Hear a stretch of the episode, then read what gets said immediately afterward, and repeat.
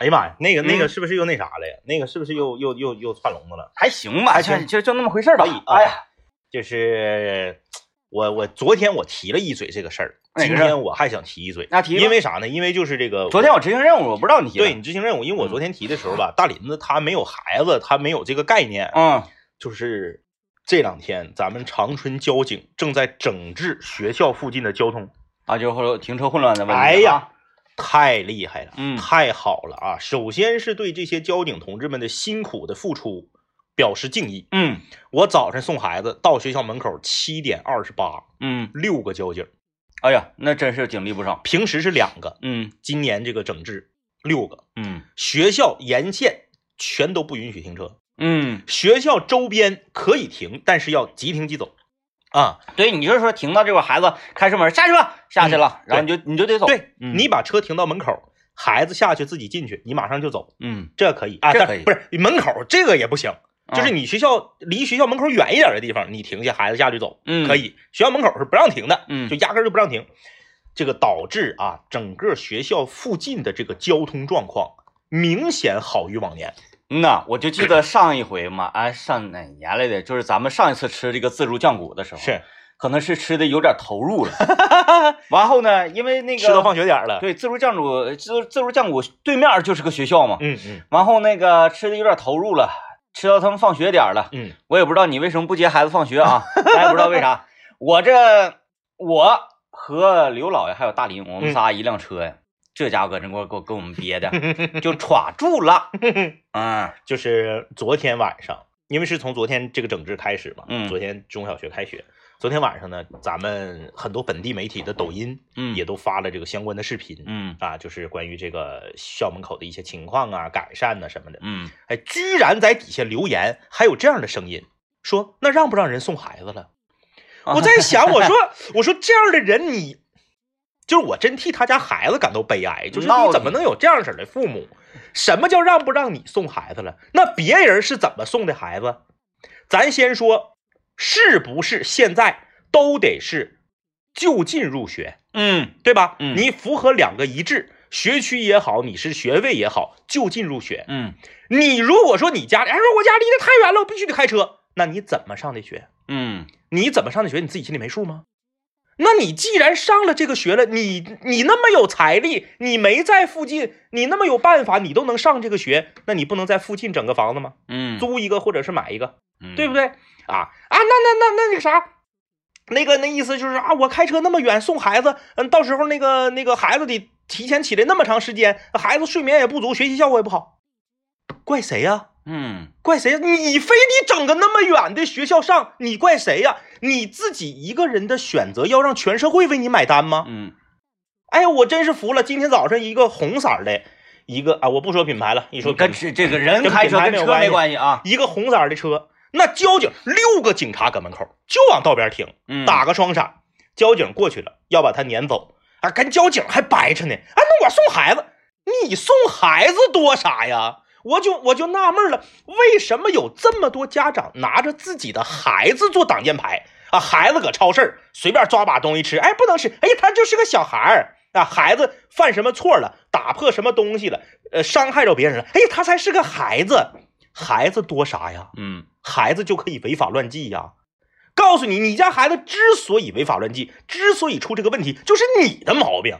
你作为家长，你的管教就有问题。没起到一个榜样作用。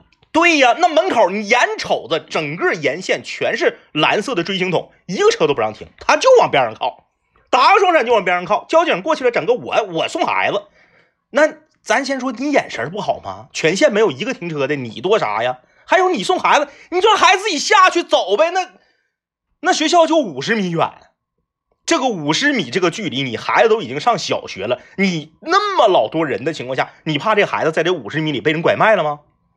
就是，我早上我看到这个红色的车，给我给我给我气够呛啊！嗯我觉得真是对不起我们这个交警同志这个辛苦的执勤。嗯你想吧，学校从早上六点五十七点左右就开始接收孩子，这些警察得几点去？那得得更早。是不是六点半左右就去了？嗯那人家没有孩子吗？嗯，人家怎么送孩子？哎呀，希望就是这些交警同志那个执勤结束之后呢，可以去对面那个自助酱屋好好的爽一爽。妥了就是说这些啊，表达对这些早晨执勤的。呃，维护交通秩序的交警们的敬意，同时呢，号召大家绿色出行。早晨呢，咱们你要是必须得开车，那你就符合规章制度，符合要求啊。如果能不开车的，那就别开车。嗯，哎哎嗯嗯，就是这个事儿啊。对，开车你开可以开，你停到该停的地方，对对不对？哎，你就是有的时候你跟孩子哈离得远一点，就就像政委每天都走路，我走路走路啊啊，送孩子，不管是天多冷啊嗯，嗯，然后都这个跟孩子一起走，孩子也非常享受这个过程。对，而且呢，一路上你俩聊聊天儿，咔咔，然后这个这个还有各种同学呀、家长啊，互相都能遇见，聊聊天儿，熟络熟络。其实它是一个很好的呃亲子沟通的过程。对呀、嗯，有的人讲话这种这种时间，有的人你想挤还挤不出来呢。嗯嗯啊，趁着这个机会，你还不跟孩子唠了。有的人说：“哎呀，我这孩子叛逆，嗯我要我我这孩子呀，怎么就跟我俩就代沟？我俩想的东西不一样，为啥呀？你都不跟他唠嗑。对呀、嗯你不跟他玩，他嗯没拿你当朋友，是不是？啊，昨天我家娃开学了，回来晚上我问他，我说新学期开学第一天有什么感受吗？你在学校都干啥了？他说，哎呀，我在学校啊，我吹牛啊。我说这是什么回答？他说我们就吹呀，就说这个假期 你都收获啥了 啊？就吹啊。我说行也行，挺好啊他愿意回答的非常直白。因为干那事儿啊，干那事儿哪天我交跟他交流交流，就是你要你要你要整的，咱就整点狠的，嗯嗯嗯，比如说外星生物啊，是然后你到哪个星球去旅游了？哎呀，说哎呀，我这个冬天我上三亚了，我家三亚那块儿有房子，咋的？三亚咋三亚？咱就是上那个，咱也别就是在行星系里面啊，嗯找一个别撞名儿的星。纳美克星。对，咱就说咱跟那个星球的人取得联络啊，哎交流交流。你看，这是他给我写的信，是吧？嗯你用勾巴的文字写一封信，啊，然后直接就就掀起一幅一个风浪在学校里。他他简单的跟我说了一下，他都吹啥了。嗯然后我说吧，你有点吹过了吧？他说没有，比我强的，比我能吹的好几个。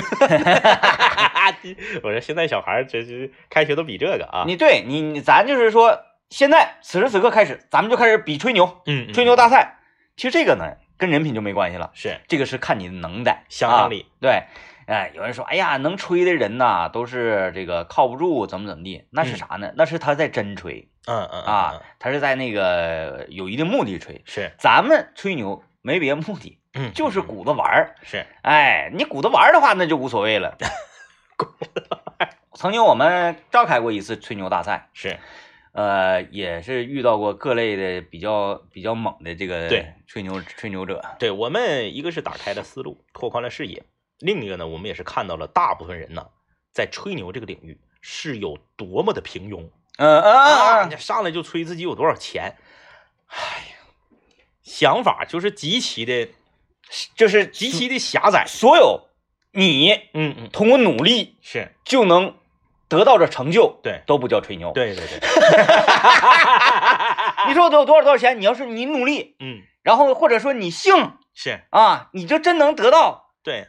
那那就吹牛吗？啥意思？你啥意思你吹你一飘十亿的，那我十亿飘二十亿，啊，那就比谁说的数大，没头啊啥意思？嗯没有一没，就是没缺乏想象，力。没意思。而且呢，就是通过这个吹牛大赛这种比赛啊，嗯，嗯我们能充分的掌握，就是现在呢，这个很多的年轻人嗯啊嗯嗯，很多的听众朋友，他内心的真实诉求是。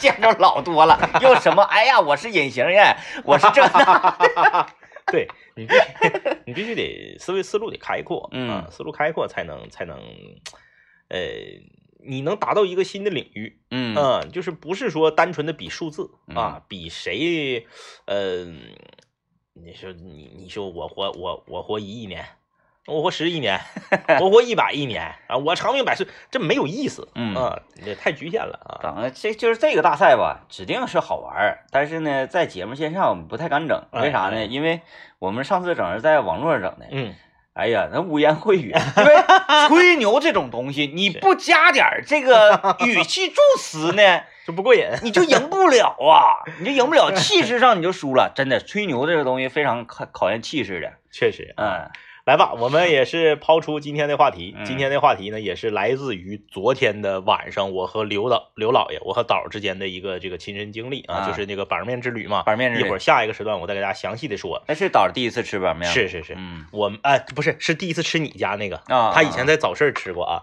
咱们今天来聊一聊那些苦口婆心的大哥或大姐啊，啊，就是说你呢，呃，身边有没有这样的大哥大姐，因为一件事儿苦口婆心的劝说你啊，和你唠，或者你呢有没有苦口婆心的作为一个大哥或者是大姐劝说过别人嗯？啊？咱们就来这个聊一聊这方面的事儿嗯。啊，不管是你工作上、学习上、生活上、爱情上啊，肯定都有身边都有这样的人。嗯。呃，参与我们的互动，你可以在微信公众平台留言啊，搜索幺零三八魔力工厂就可以了。昨天晚上这个我加了一会儿班儿啊，我我全完事儿的时候呢，已经我预，因为当时我预计到我要加班了，嗯我就提前跟刘老爷说，我说那个你下了节目六点钟，咱们两个呢一起去吃 DJ 天明家楼下的板面，嗯因为今天中午呢，本身我在食堂吃的也比较虚无，嗯，再加上呢我虚无，特别虚无啊，就饱了，但是感觉好像没吃啥。呃，我呢又知道自己要加班，嗯我预计呢可能得五点十多分能完事儿。嗯实际上呢，我是五点半完事儿的。我寻思我五点半完事儿，正赶上堵车，我就别嗯走了。我等刘老爷六点下了节目啊，我们两个一起呢去吃板面。刘老爷断然的拒绝了我，啊他说我已经开始减肥了。啊，昨天不是二十八号吗？嗯他说我要开始减肥了，啊，我俩约了，是。嗯，打算就是嘎五百块钱的，然后我跟他说，我说你这么的，你呢，明天开始减肥，啊，三月一号吗？是昨天是他刚开始，对对对，昨天是二十八号嘛。二月的最后一天，对对对，我说你卡个正日子，没毛病，没毛病吧？没毛病，哎，哎，这个这个挺站得住脚啊，站得住，脚啊，我就开始苦口婆心的劝刘老爷，特别坚决，不行，嗯我不能去，说我已经决定要减肥了，嗯我要瘦到一百四。嗯，我说那你现在要瘦到一百四可有点难。他说没事儿，就是只要是幺四打头的就行，嗯一百四十九点九也算成功。啊，我说啊，我说那应该是可以。我说那那么的，我说你这样，你呢，你少吃，你来个小碗加蛋，嗯。然后呢，我我吃好配的，嗯。你就少吃点就完了呗。嗯，他说不行，少吃多多多多闹心呢。对，那个一开始的时候会这样，就是稍微这个食物摆在面前就闹心，对。难受，然后呢，我说那个你你我就开始苦口婆心的劝嘛，我说你这样，那家板面嘛特别好吃，你值得为他推迟一天的减肥计划。啊，刘老爷说拉倒吧，我家楼下夏天的时候有那个早市，还有那个夜市，早早晚都出，嗯，我都吃过板面。板面它再好能好到哪去？对呀，嗯我说你吃过吗？他说可是吃过呀，就是里你一个大锅，里面煮的都是各种东西，啊咔咔啊给你往面上捞。嗯我说对，是没问题，是这个东西。刘老爷说没啥意思，不吃。他是傻吧？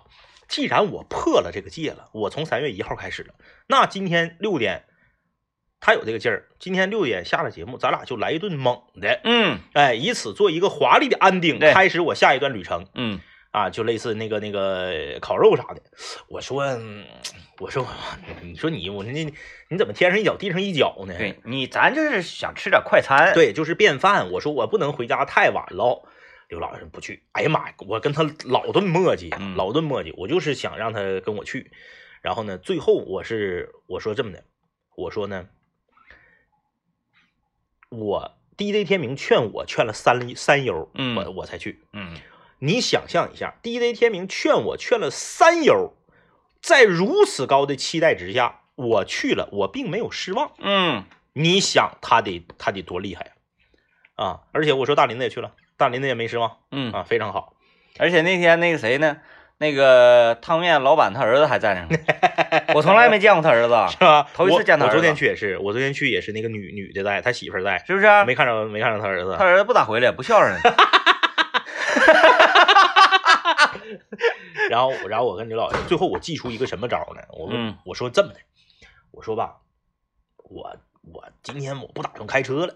嗯，弄你车回家，你就当烧我，开他车。哎，开他车。那嗯这个他不好意思拒绝我了呀。嗯他说那这，哎呀，那那样式的，那就去吧。嗯我俩就去了。去了之后啊，后来其实是我把他诓了啊，因为嗯昨天下雪了，我还是开车。然后我最后开我车，我停到那个附近我俩往那儿走，走的过程中，刘老爷还有点自自扭扭的，嗯就那意思，你看那边那么些饭店啥的，我明天就开始减肥了，今天你你破了我的戒，完我吃是不是这吃这破玩意儿？吃这破玩意儿，到那里面就是就点的时候，刘老爷还是那个状态呢不。开心。哎，我在这嘎点，我说给我来一个海带扣，来一个干豆腐，来一个那个大头菜。刘老爷站那嘎瞅瞅半天，从第一个瞅到最后一个，老板们问了，说你吃啥呀？呃后来刘老爷跟跟跟死死的，嗯，加个肠，加个那个海带扣，海带扣还没有了，嗯他那不是一份俩吗？啊就剩三个，嗯剩三个，给他个海带扣吧，然后又给他个豆腐板儿。嗯，哎呀，刘老爷就是那个不开，心啊。不开心。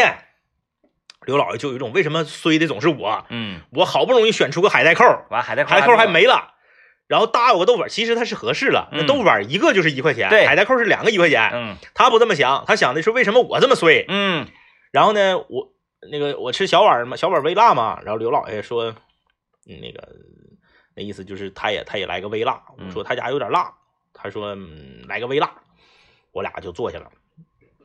平时他不都喝大窑吗？嗯，我说给你来个大窑，刘老爷又那出说，哎呀不行，我都要减肥了，碳酸的不喝。大窑太多了，嗯我来红宝来吧，红宝来瓶能小点儿，嗯，一个是五百多毫升，一个是二百毫升嘛。我说你昨天就是咋反反复复给我发照片，意思要我下去，你你你是觉得有点 hold 不住他了？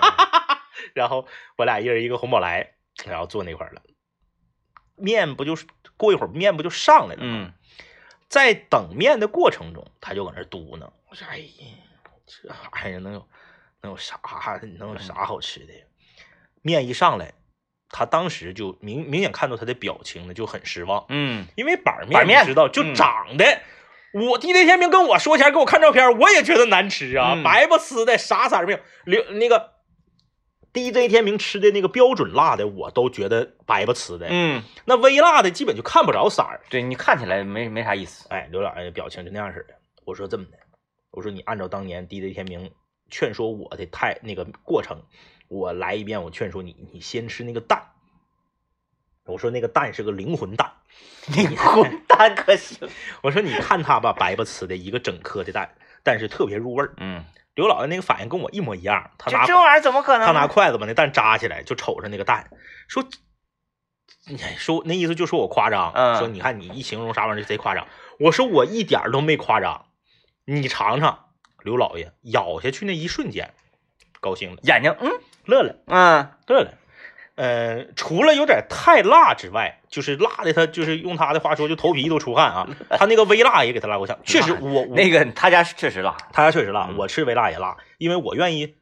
你不是能吃那辣椒吗？我还吃过一次重辣的呢。我不敢吃那个辣椒，嗯我都是嗦了辣椒里那个味儿。啊，对，就里面那个味儿比较辣。那我那我也觉得老辣。嗯然后刘老爷他第一反应是什么呢？他不得那啥吗？就是嗯即使好吃，他也觉得，嗯，对他没他没有说，嗯但是他的一个问题，我判断出来他高兴了。嗯刘老爷吃完这个蛋吃一半放旁边了，又吃点面，吃点海带扣什么的，就那个肠一般。嗯，他评价就肠一般，肠不咋别的他都他都他都挺喜欢。吃吃吃，他放下筷子看看那个菜牌，然后问了一句：“他家那麻酱拌面你吃过吗？” 我说：“你要再来一个吗？”他说：“不是，我打算下回点。”你看他已经决定会再去了，嗯哎，就是成功了。我从四点二十跟他说这个事儿，到最后我俩六点二十左右坐到那儿，整个过程中我苦口婆心的，就是啥招我都使你了，挺邪乎。就是威逼利诱啊，连蒙带唬啊，就是最后终于是他是去了，这我家很满意，我家楼下那板面呢，确实挺好吃，但是生意极其惨淡，极呃挺惨淡。我们我们昨天去的时候只有三桌，没有人。嗯，所以我就很开心嘛，就是每次，就每次去呢，就是凡是都你你啥时候去都是空空荡荡而他家老板娘还特别健谈。啊，能了。我进去了之后，我不给你拍张照片吗？啊，发给你吗？老板娘说：“哎呀妈呀，还拍照啊！”嗯我说啊，我说那个再摇个人儿啊，摇人儿咋的？那个那意思就是那个呃他吃过，就是说你要摇这个人他吃过呀。嗯我说对，我说他给我们介绍的。啊。然后看他那意思，好像是想跟我对一对，这人是谁？啊，因为因为他家拢共也没几个客人，所以呢才能对。然后来来那个他有时候有外卖嘛，那个饿了么或者美团来取餐，他也都嗯跟、都跟人唠。唠唠，呃，别人家的领小孩来，逗人家小孩。他家有意思，他家这个人员结构就是女的当家嗯嗯嗯，啊，那家给老爷们儿脑子的，一整出来，你回去烫你面去，这样似的啊，那家脑子，我有时候听他那个那个老板娘脑子他老头儿，我听我都觉得解恨儿啊，太过瘾了，这家伙赶上次，哎，行了，不说他家的事儿，这是他的事儿，嗯，这玩意儿就是有一种有有些那个小小店儿哈嗯，做的好吃，但是呢，由于选址的问题呀、啊对对对，我觉得他那个地方是有问题。他这个店如果要是开在附近有学校的地方，嗯没治了，没治了，没治了，确实是挺好吃。真是没人啊，因为东西就怕比嘛，咱俩去完金川街那家之后，就更凸显了你家楼下那家好吃。啊，尤其金川街那家还是那个一堆一块儿来讲，比较呃左邻右舍来讲比较厉害的，嗯啊，因为他家板面呢有一个豪华配，嗯，八百八十八一碗，对，正中间放一个龙虾，真的我就可烦，我就看这个我就有其实有点嗯闹挺。闹挺，我我恨不得我说我就来一碗这个，我看你能不能给我做出来，嗯嗯嗯他嗯，指定不会有这方面的配置，因为。因为他经别说经营十年，他经营一百年，他也碰不着我这样的胡哨子呀。谁能点呢？谁能点这个呀我？跟你说，八十八那个都没人点。对，八十八那个都不可能有人点。老板，给我来一碗八十八的板面，那政委曾经点过那个多六十，八元的米线。我觉得就已经是非常非常不理智了，已经是有点濒临于疯的状态了。板面你八百八十八，你可能会为这个 备料吗？我六十八元那个米线里边还有一个小颗的鲍鱼，还有一个扇贝呢。我我既然我是说给我来一碗这个八百八十八的，我看你能不能给我做出来。哎呀妈，整整那个噱头干啥呀？咱就消停做烫自己的面得了呗。啊、就我特别不喜欢，就是我我也不喜欢。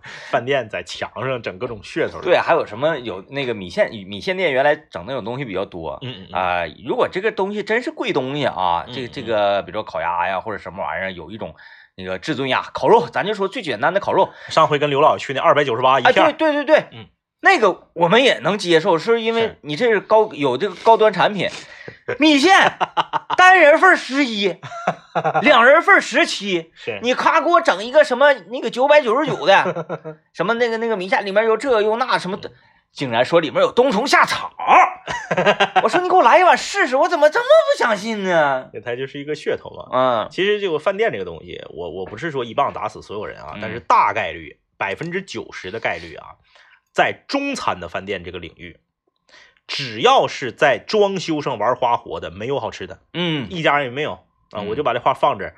过年期间，我去一个烧烤店，因为过年期间有些烧烤店都不开门。嗯过年期间，我去一个烧烤店，墙上挂的吉他，嗯，挂好几个电吉他、木吉他、民谣的、古典的，挂一堆吉他，墙上写了一堆，挂了一些那个那个那个呃唱片，然后嗯写了一堆烂糟的字儿，又画的五线谱啥的，烂糟的，啊哎，就标榜着老板是个音乐人呗。啊啊！我一进去我就知道这家指定难吃，嗯一吃果不其然，嗯，贼难吃。你看老板叫啥来查寝 就不要整那些噱头，你是个烧烤店，啊，看你你第一碗查寝五三二三一三二三五三二三一三二三呀，你这你就消停的烤就完了呗。你真嗯要整个唱片店或者整个整个这个那个这个小资一点的这个影吧啥的，你这么整行？嗯，哎，刚才提到这个吃吃烧烤、吃串儿、碰那个弹吉他什么什么这那的啊，嗯嗯嗯。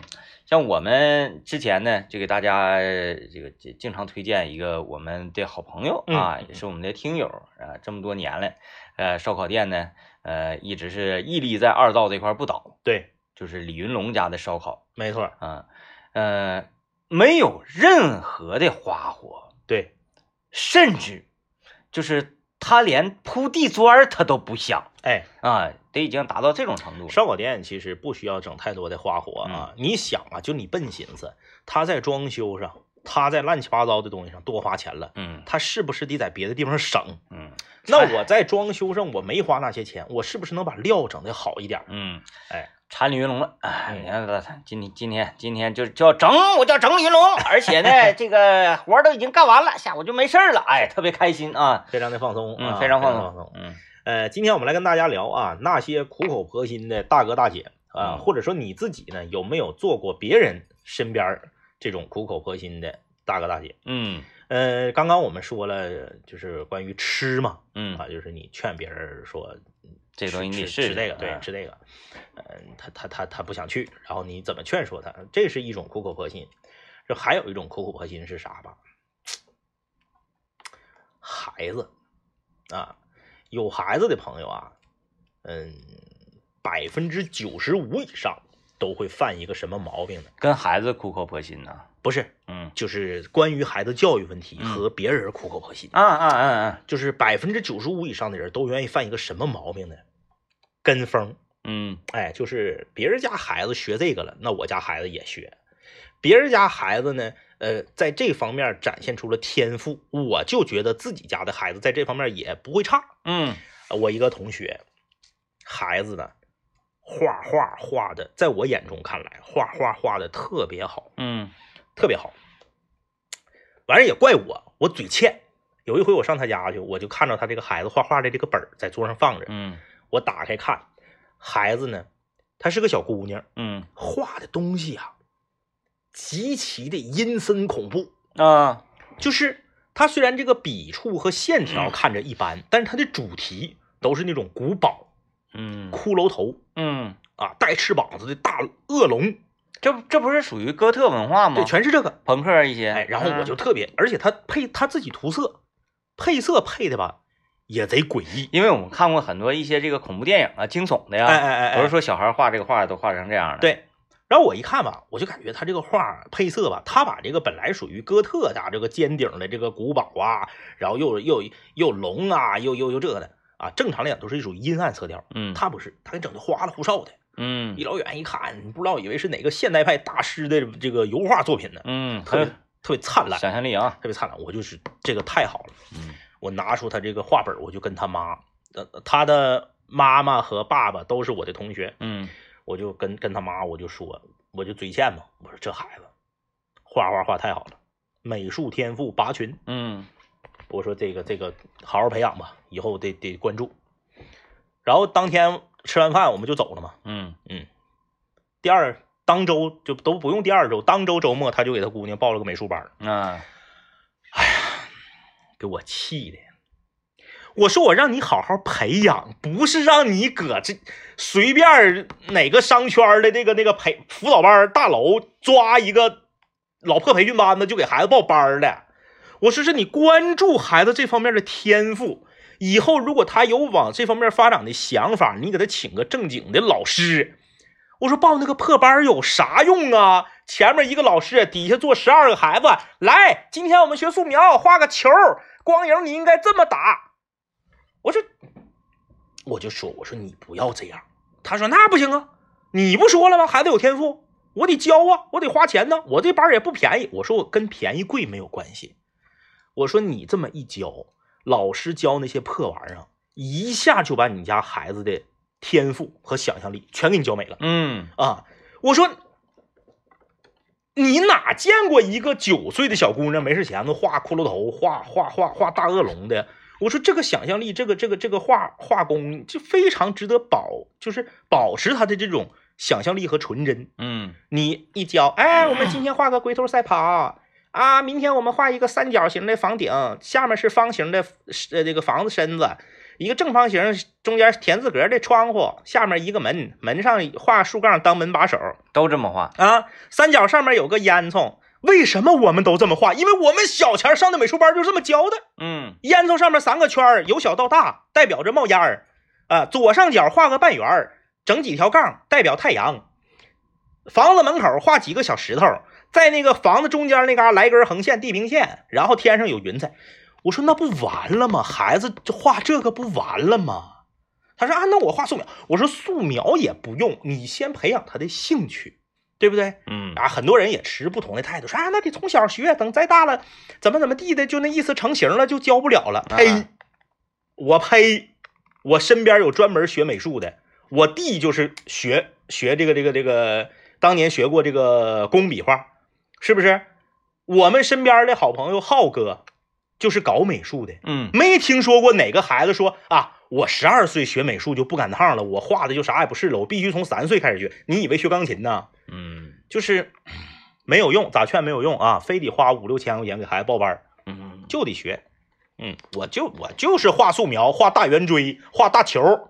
你看孩子被认可了这方面，不培训就有点好像是啊坑孩子了。就就怪我，就我就嘴欠，我就、嗯哎呀，没用啊，我这苦口婆心，唉，没有得到任何效果。你下回你那样，嗯，你再去他家呢？我就埋汰他家。不对不对不对不 对，我说你画的啥也不是，你这你再夸他家孩子几个其他方面，让他钱不够。哎，对，你说这孩子，作为我一个多年的这个这个主持人啊，嗯嗯嗯，非常有经验、非常独到的眼光来看，这个孩子在小主持人的这个领域呀，可大有作为啊！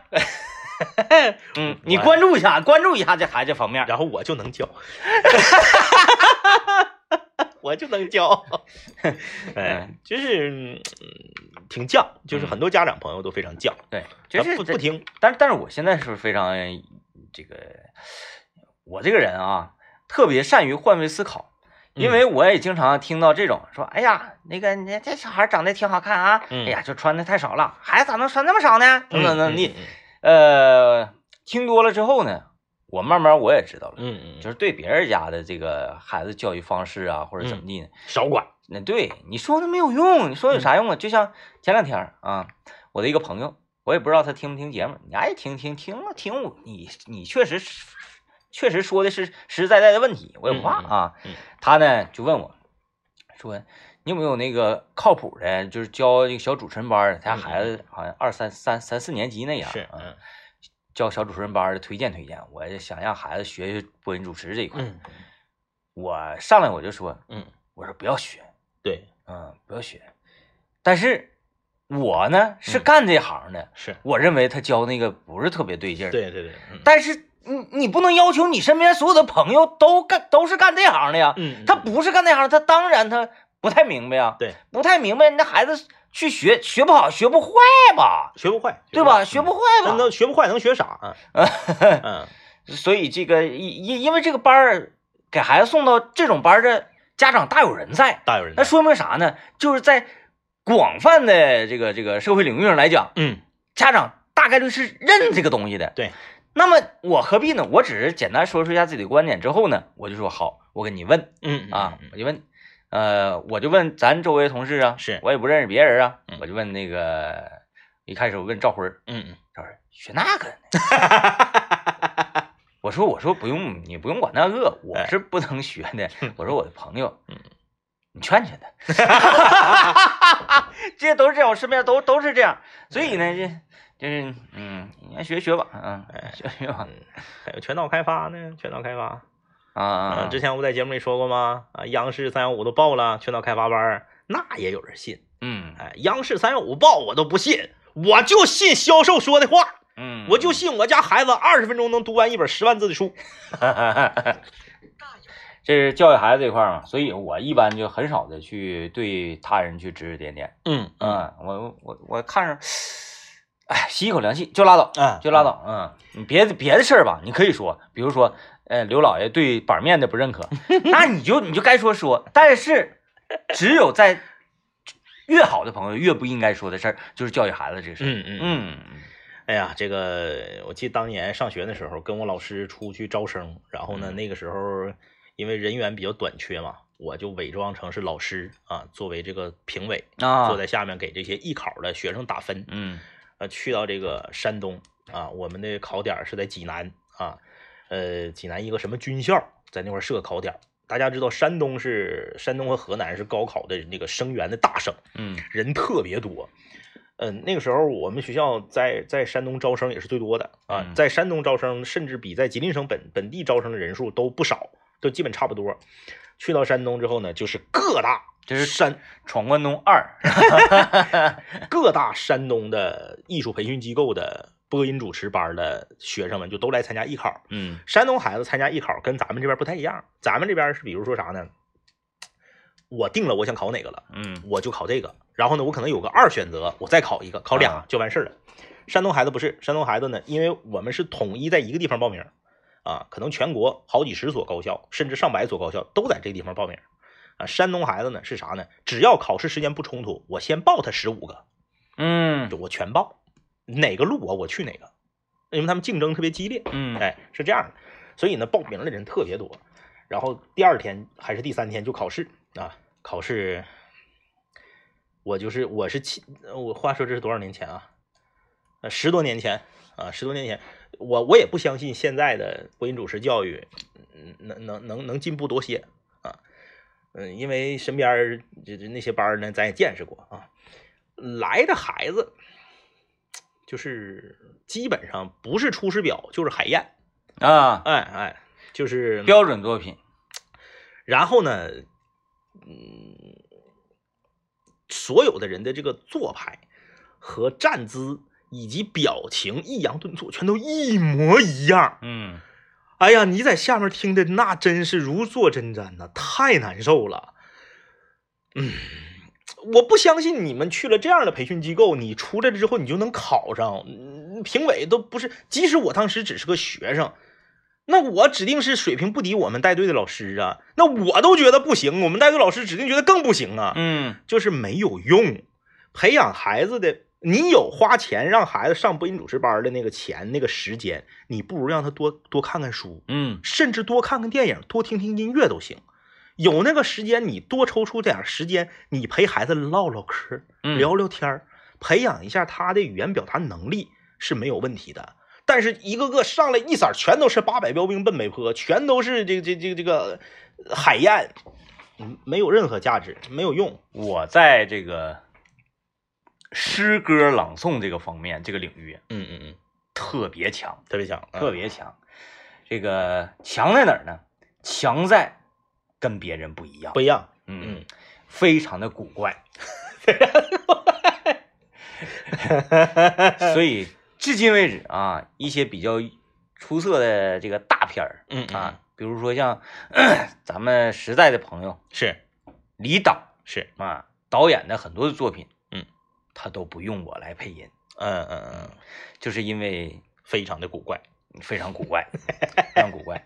由于这个古怪呢，嗯，不是一般的作品嗯，能够驾驭得了我这种声音，哦哦哦，匹配不上。是是是，就是古怪到一定程度呢，它就叫什么？叫高贵，一种非常稀有的高贵的是播读方式 啊。那这种方式，啪，在一种比较平平的这种情况之下出现呢，大家都会这个指手画脚，说，哎，这是这播什么玩意儿？这是啊，这这个读的这是好古怪。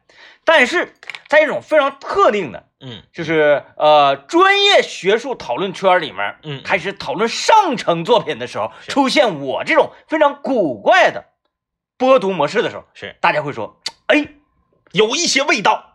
这个味道啊，哎，创新灵魂。是。啊，有一个有一个心跟心的连接，是，你看才能成。所以呢，这个凡夫俗子的这这种作品嗯嗯嗯，是很难得到我的声音的。哎哎哎哎。哎，所以我也希望，所以到导演也没被得到嘛。嗯嗯。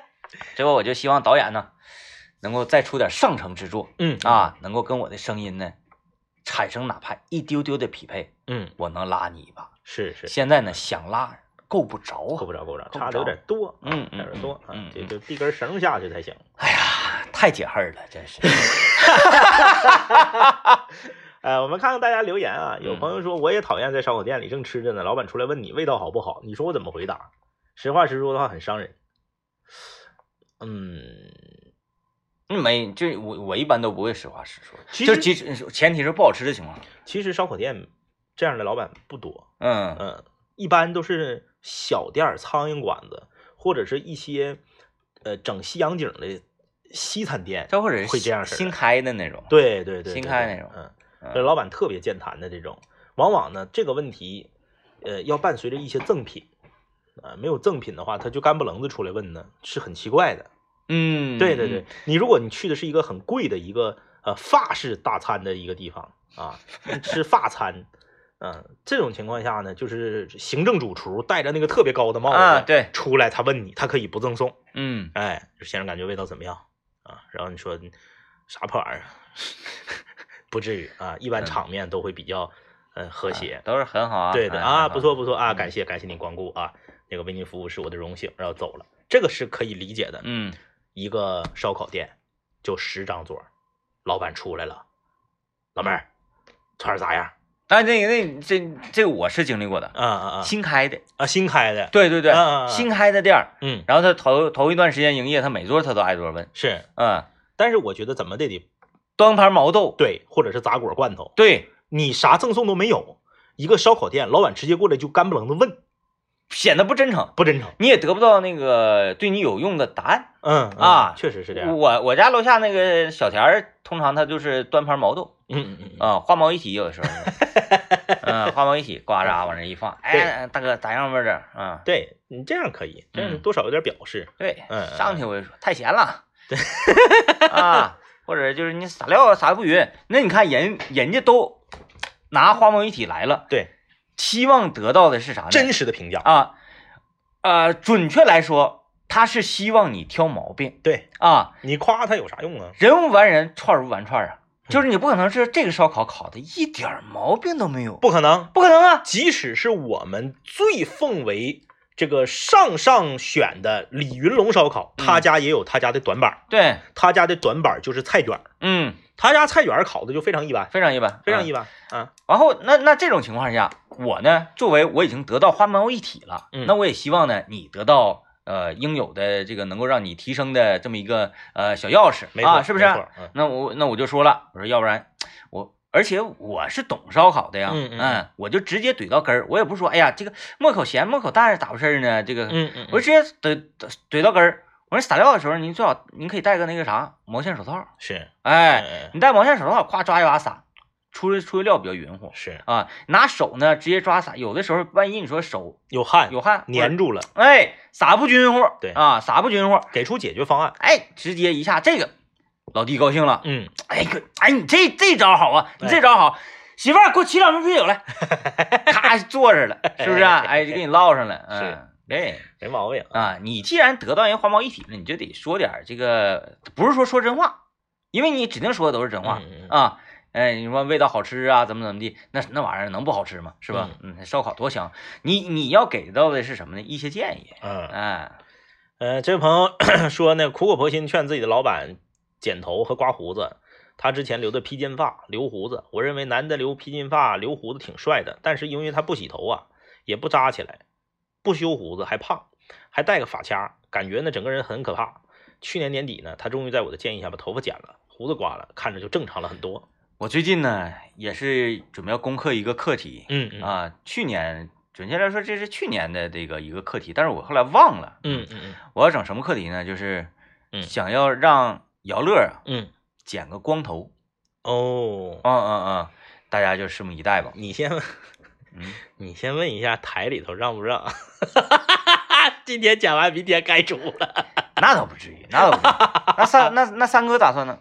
嗯，也对，是不是啊？没毛病。啊，就是有很多的表演艺术家，对对对，是不是啊？有很多的歌手，是，嗯，包括有很多的主持人，对对是不是啊？对，那个那个那个那个那个非非诚勿扰那个啊，对对对，啊，我我我认为这个没问题的，嗯嗯嗯，而且呢，哦，我我我不是在开玩笑跟他，嗯嗯嗯，今天中午我在食堂碰上他了，是，我就说了，嗯，我说那个姚老师，嗯，我上回跟你说你事儿呢，你往不往心里去啊？嗯，啪的把筷子撂下来，哪个事儿啊？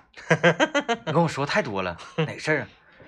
我说就那个，我因为天也逐渐暖和了，嗯，就是那个给头发推了，啊，就光头那事儿。嗯，完他，哎呀，怎么的？我说你，你看你看我跟你开玩笑了吗？我跟你开玩笑了吗？完了，嗯，我还真寻思过怎么怎么，一看有口啊。嗯嗯嗯，首先我就给他堵，怎么一个堵死呢？是，我说那啥玩意儿，你媳妇儿我嫂子嗯嗯对这事儿咋看？他能不能支持？首先得过他那一关。对，他说他跟你说一样一样，他也想让我剃光头。是，我说那你为什么还要逆天而行呢？逆天而行，对不对？嗯，嗯，天明嘛，逆天而行。对，逆天是好啊，好好好，哎 完了啊，我再考虑考虑。我一看有戏，嗯马上转变态度。呃，其实是这样的，姚老师，嗯你看我给你分析一下，嗯咔咔各种明星，是各种主持人气质加说脱口秀这种感觉，对。最重要全台独一个，是，哎，咔咔一一一系列这个这个这个这个排比，嗯嗯，杨老师，嗯，我考虑考虑，考虑考虑，嗯。我一看这有戏，嗯。接下来我将要做的是停止此事的讨论，哦，让他嗯自己品去，自己品去。他有时候等到他马上就要忘了的时候，嗯。我突然之间再来一杆子，嗯，估计就能成。他可能担心的是自己失去婚庆这块市场，婚庆，啊哎啊，那那那那那不行，我寻思该领阿宝那会儿去，啊，嗯，还用这么大手的出马吗？开开刀，推的话不是找事儿就行吗？呃，大家拭目以待吧。啊。好嘞啊，我们今天节目就是这样，拜拜。